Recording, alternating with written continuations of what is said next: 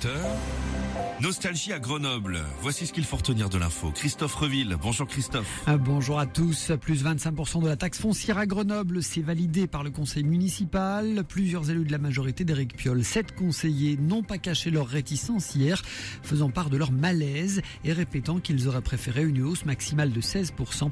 Ils ont toutefois voté le budget primitif de la ville. L'exécutif ne veut pas utiliser le 49.3 pour imposer la réforme des retraites sans vote de l'Assemblée, mais il n'est pas certain d'obtenir une Le président de la République a donc appelé les oppositions à la responsabilité. Cette réforme est une nécessité absolue pour le financement de nos retraites et la solidité du pays, a dit Emmanuel Macron. Une jonquille contre le cancer, une campagne nationale d'appel à la mobilisation et à la collecte de dons pour la recherche contre cette maladie démarre aujourd'hui. C'est une campagne organisée par l'Institut Curie. Le cancer est la première cause de mortalité en France. Il touche près de 400 000 personnes par an.